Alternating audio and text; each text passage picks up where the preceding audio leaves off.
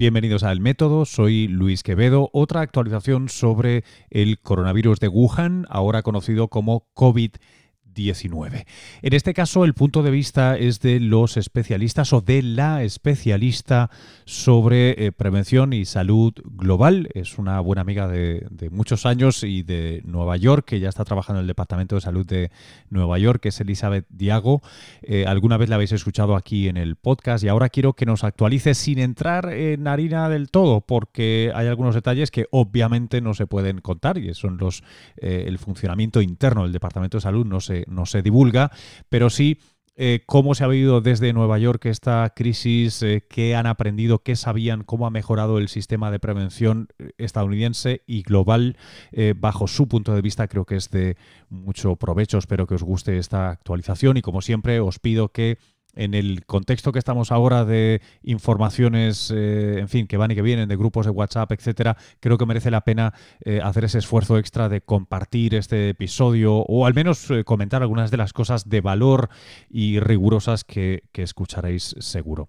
recordad que estamos en el método.fm si es la primera vez que pasáis por aquí y que somos un podcast dedicado a conversaciones que tienen que ver con el en fin, con navegar mejor el antropoceno, este tiempo tan interesante que nos ha tocado vivir. Eh, os dejo ya eh, con las palabras de, Elizabeth. Gracias por escuchar. Soy Elizabeth Diago Navarro, soy doctora en bioquímica y biología molecular. He trabajado en Nueva York en mi etapa de investigación postdoctoral en resistencias a antibióticos y actualmente soy program manager del programa de ébola y patógenos especiales del Departamento de Salud de la ciudad de Nueva York. Eli, yo quería hablar contigo, no, solo por, eh, la amistad que te tengo, sino por abusar de mis amigos y, darle un repaso al asunto del, coronavirus de Wuhan, ahora el COVID-19. Em, cómo se está viviendo en, Estados Unidos, donde ciertamente hay más casos que aquí en España aunque bueno, nos los vamos repartiendo, ¿no? Porque agregándolos de Alemania, Francia, Italia, etcétera. Em, pero sí, ¿cómo se estaba viendo esta situación eh, allí primero? Y después te quiero preguntar ya como experta eh, qué, es lo, qué es lo que estás viendo. Pero primero, desde Nueva York, ¿qué, qué, ¿cómo se ha vivido esto? Bueno, pues preparación, o sea, en el Departamento de Salud lo que se ha intentado es, se, está dando información a los, a los hospitales y a los medios de comunicación, al público, para que estén al tanto eh, de qué es lo que pueden hacer para protegerse, porque es un, eh, actualmente el riesgo es muy bajo, eh, pero simplemente pues dar eh, información sobre todo a los hospitales en el departamento en el que estoy eh, para prepararse con los medios materiales y humanos para poder detectar estos casos. Pero se sigue aquí el organismo de referencia es el CDC, el Centro de Disease Control, y entonces ellos son los que establecen las, las guías para poder que, cómo se clasifican los, eh, los posibles casos y entonces pues se sigue lo que el CDC dice y luego aparte el presidente Trump ha también impuesto unas restricciones de viaje en las que ha dado se han tenido que establecer medidas sobre cómo controlar a pacientes que vienen de, bueno, no pacientes, no personas, eh, pasajeros que vienen eh, procedentes de China. Entonces, pues se sigue lo que dicta el Departamento de Estado y el CDC. Eh, ¿hay, ¿Hay casos ahora confirmados en la ciudad? Estamos hablando en, el día sábado 15 de, febrero. No, no hay nada, no hay ninguno confirmado.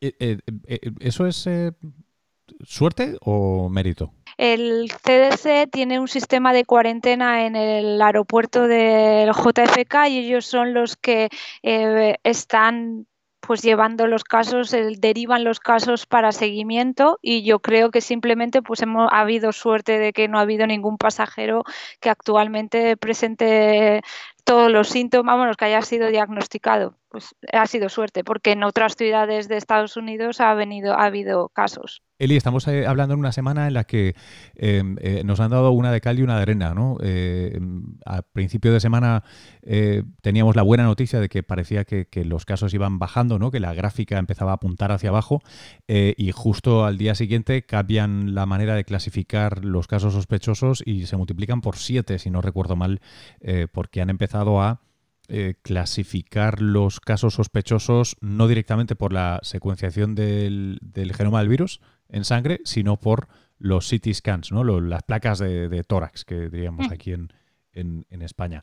Em, ¿Esto es una cosa normal? Eh, quiero decir, eh, habitual que se, que se haría eh, en una situación así? Esto se ha debido a que el sistema de diagnóstico, los laboratorios de diagnóstico no están dando abasto para poder diagnosticar por PCR a todos los, que, los pacientes que están considerados como sospechosos, y, pero quieren dar información de cuántos posibles pacientes hay.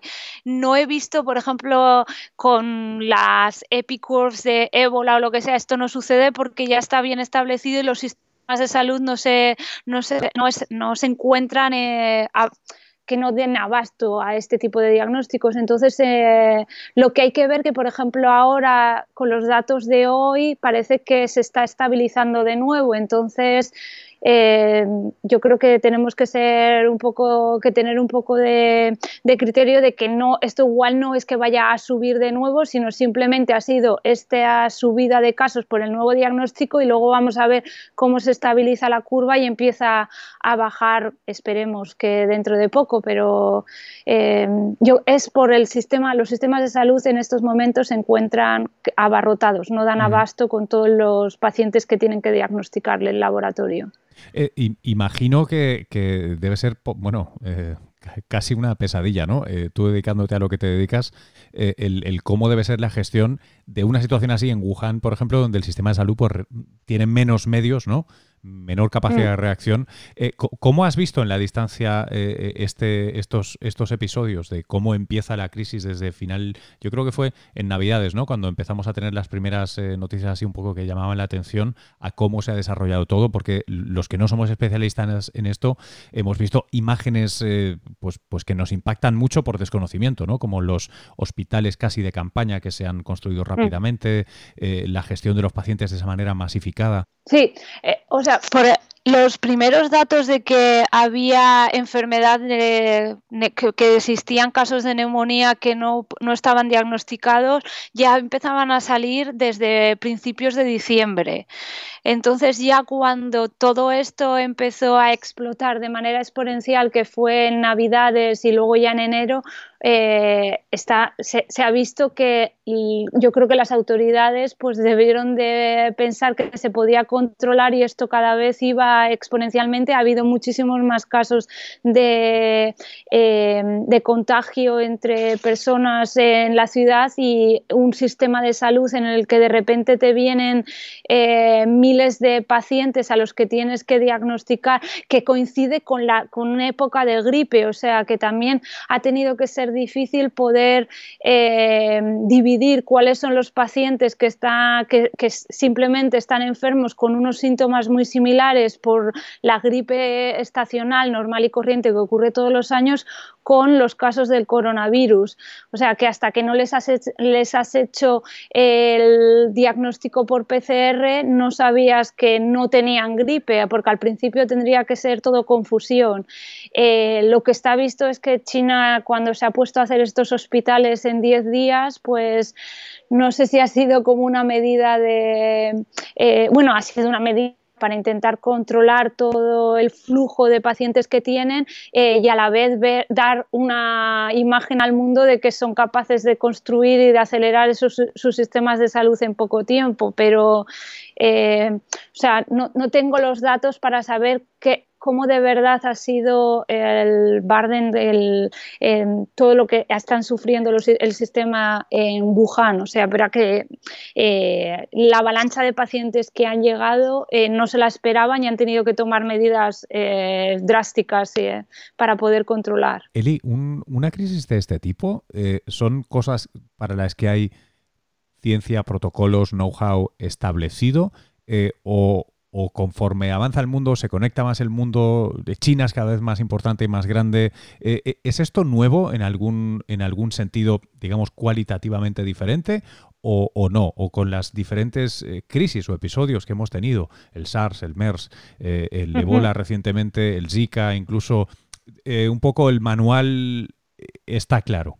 El manual existe, o sea, se sabe cuáles son eh, la educación, los protocolos de entrenamiento que tienes que dar a los sistemas que están en contacto primario con posibles pacientes, eso existe, o sea, ya se sabe cuál es el protocolo que tiene que ser identificar, aislar e informar a las autoridades sanitarias a tiempo eh, es existente. El problema es que los medios para poder impartir y que los sistemas de salud recojan toda esta información, pues no son equitativos en todas las partes del mundo. O sea, existen, por ejemplo, ONGs tipo eh, Prevent Epidemics que, que, se están intentando encargar de, eh, de promocionar y dar una educación, eh, preparar los sistemas de salud de algunos países que tienen más dificultades, pero la WHO tiene unos baremos para intentar que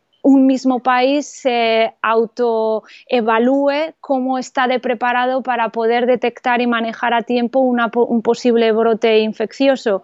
El problema es que no existen medios económicos y parece que cada vez eh, se recortan más gastos en este tipo y en este tipo de, entrenamiento, entonces pues se hace difícil. Pero tendríamos que aprender de que, de, como tú has dicho, del pasado con, el, con los brotes del SARS, del MERS, que no, el, por ejemplo el MERS sigue estando en Arabia Saudí, en los países del Medio Oriente.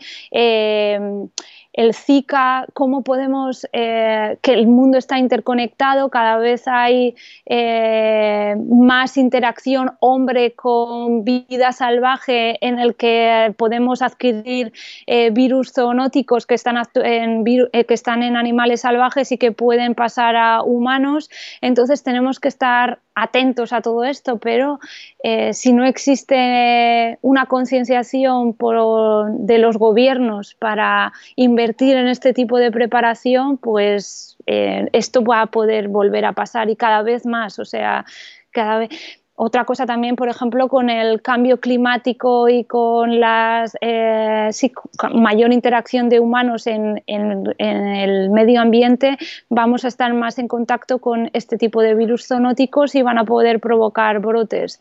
Es cuestión de las autoridades de preparar al sistema sanitario para detectar a tiempo estos posibles brotes para que no se conviertan en epidemias locales y menos en pandemia, porque con la globalización que existe en el mundo, es muy fácil que e, estos posibles casos infectados viajen a otras partes del mundo y no sirve de nada cerrar fronteras porque no se puede contener de esta manera. O sea, pero em, sí, nos tenemos que preparar. Eh, eh, eh, yo, hay una cosa que me, planteo que, es, que, probablemente ni tú ni yo tengamos ahora las cifras a mano, ¿no? Pero em, esto eh, tú citabas antes también el posible efecto o uno de los factores interesantes, ¿no? que es el cambio climático, etcétera, y parece que estamos en, ese bloque de asuntos que eh, bueno, tienen la indecisión o, el, bueno, ya lo dejo para mañana, o la falta del hmm. incentivo suficiente para prevenir, ¿no? Prevenir. Es que estamos en...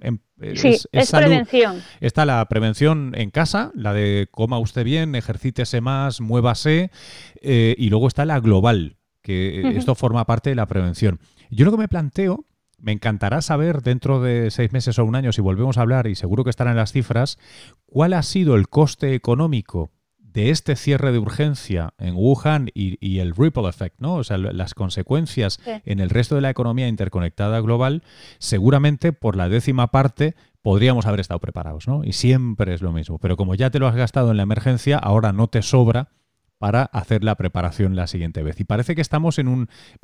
o sea, parecéis los que os dedicáis a esto un poco sísifo, ¿no? Porque cada vez que tenéis un buen argumento, eh, ya no tenéis el dinero disponible. Y cuando no tenéis un buen argumento es porque habéis hecho bien el trabajo, ¿no? Es decir, eh, yo cuando se ha empezado a hablar mucho en los medios de, esto de Wuhan, he escuchado a mucha gente esto de, bueno, esto, si esto va a pasar como ya pasó antes, como ya pasó lo del ébola, como ya pasó. Es decir, que cuando hay un éxito de contención, se asume que no hacéis falta. No, sé si esto es algo que, vivís o que vives tú personalmente. O sea, lo de la falta de que de los fondos se van, por ejemplo, el en la grande en la que yo estoy trabajando la dio el gobierno para eh, luchar contra el ébola en el 2015 como preparación para, por posibles brotes, que, posibles pacientes que pudieran venir eh, de West África, pero luego lo que se ha hecho es extender a todo tipo de enfermedades infecciosas que pudieran provocar un brote local que eh, y te das cuenta de se termina en el 2000, se va a terminar este año y estamos a la espera de si el gobierno va a dar más dinero o no más dinero. Tú pensarías que al haber habido este caso, como tú bien dices, eh, tendría que haber más concienciación, pero claro, se están gastando fondos que igual se podrían haber destinado eh, a la preparación, a la mitigación. Y pues no va a haber. Entonces, eh, es, la pesca, como, es la pescadilla que se mueve la cola. O sea, no hay dinero, una vez que lo has contenido, no hay dinero para seguir preparando eh, y luego vendrá otra y tendrás que volver a gastar dinero. Este, porque además es que esto va a volver a suceder. O sea, es por lo que te digo, cada vez estamos más en contacto con animales salvajes. El cambio climático también va a provocar que aparezcan enfermedades infecciosas donde antes no las había porque el patógeno es capaz de sobrevivir o el vector es capaz de sobrevivir en zonas en las que antes no sobrevivía, eh, pero si lo único que hacemos es mitigar los efectos en lugar de prepararnos, la mitigación es más cara que la preparación. Eh, pues no vamos a conseguir nada. Pero creo que nosotros los que estamos trabajando en salud pública deberíamos de informar a los ciudadanos, que son los que eligen a los políticos que en última instancia van a decidir cuánto dinero se destina a este tipo de actividades, debemos de informarles de por qué es necesaria la salud pública. O sea, prevenir es más barato que curar. Una, una, última pregunta. Eh, eh, seguro que es un problema o un reto complejo, ¿no? Un ecosistema complejo con muchos, muchos factores allí, pero em, dedicándome yo a los medios, eh, yo, por ejemplo, veo bastante, no sé si es responsabilidad, pero al menos agencia en ese sentido a los medios. De la manera que nos interesa este tipo de temas y los reflejamos este tipo de temas y de alguna manera somos los que estamos, ¿no? De correa de transmisión informando. Em, no, no, creo que estemos eh, haciendo mucho por la prevención. De hecho, yo te puedo decir que cuando he querido hablar de prevención, del valor de la prevención en los medios, eh, se me dice que no. Eh, todos los editores me dicen que no. En cambio, cuando hay una crisis de este, de este tipo, están encantados de que yo vaya a un plato de televisión, a una radio, ¿sabes? Em, entonces, e, es, es, es, es complejo porque ese mensaje que queréis dar em, creo que es, es, no interesante. Es un mensaje tan profundamente no interesante y aburrido que, que no sé cómo se soluciona. No sé si se puede eh, con la urgencia y la pasión de cuando hay un brote, informar sobre la prevención? Pues yo creo que en este tipo de ocasiones en las que hay más atención a los brotes, los profesionales deberían de dar información de también qué es lo que se tiene que hacer en momentos en los que no existe ningún brote que seguir. O sea, qué tipo de actividades. Pero claro, si no, si no te dejan que el mensaje llega, pues es que es difícil. Yo, por ejemplo, eh, intento decir lo de la prevención, pues en cada vez que tengo oportunidad. O sea, estoy muy orgullosa del programa en el que estoy trabajando y todo lo que se está haciendo en el sistema de salud de Nueva York, pero esto es algo que eh, todos los profesionales que igual se dedican a, las, a salud pública deberían de hacer hincapié. Eh, por ejemplo, el director de la WHO eh, siempre está también hablando de prevención, de que cuando empezó este brote de las actividades de, de preparación de los sistemas de salud. Entonces, tenemos que dar esa información y vosotros los medios intentar transmitirla, aunque sea más breve dentro de un reportaje que sea dedicado al brote del que estáis hablando, pero dar ese, pequeña, em, ese pequeño pie para que la gente sepa que las actividades de preparación son muy importantes. Y estoy segura de que si estas actividades de preparación, de prevención eh, de los sistemas de salud para detectar a tiempo este tipo de brotes, este brote hubiera ido muchísimo más allá. O sea, estoy segura de que ha funcionado, que China después del SARS habrá estado más preparada y habrán tenido muchísimo más entrenamientos eh, para, en sus sistemas de salud para detectarlo a tiempo. Lo mismo todos los países en los que se han detectado estos casos estaban ya preparados sobre cómo manejarlos.